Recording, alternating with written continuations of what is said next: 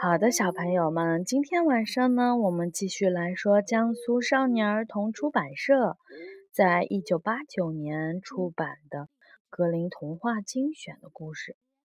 那么今天呢，我们说的故事是《蓝色火焰的灯》。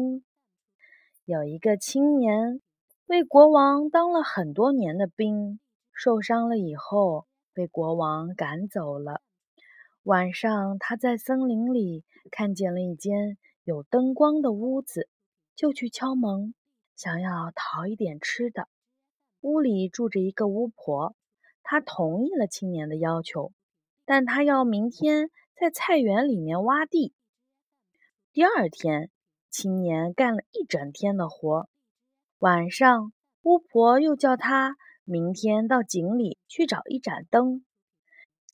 青年找到了那盏燃着蓝火的灯。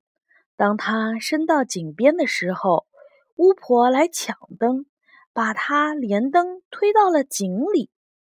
青年在蓝火上点烟，忽然出现了一个小精灵，说：“主人，你要我干什么？”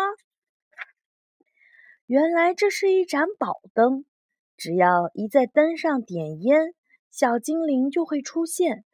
青年命令小精灵带他出井，小精灵把他送到了地面上，还把巫婆偷来的金子送给他。他转身向国王的城市走去，他决心要好好的惩罚一下国王。进了城，他买了一身漂亮的衣服，住进了豪华的旅馆。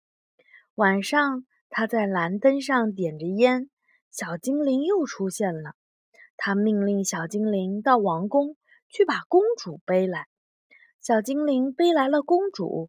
青年命令公主擦靴子、打扫房间，直到天亮才放她走。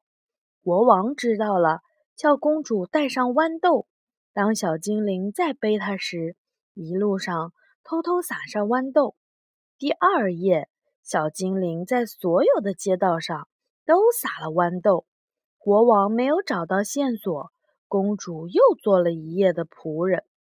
第三夜，公主在干活的时候把鞋子藏在了床下。天一亮，国王的士兵就抓住了那位青年。青年在监狱里看见了一个穷人站在窗前，然后就给了他一个金币，请他到旅馆把他的蓝灯送来。第二天。国王宣判青年死刑。青年拿出了蓝灯，要求吸一口烟。国王答应了。青年刚在蓝灯上吸了烟，小精灵出现了。青年命令他给我狠狠地惩罚国王。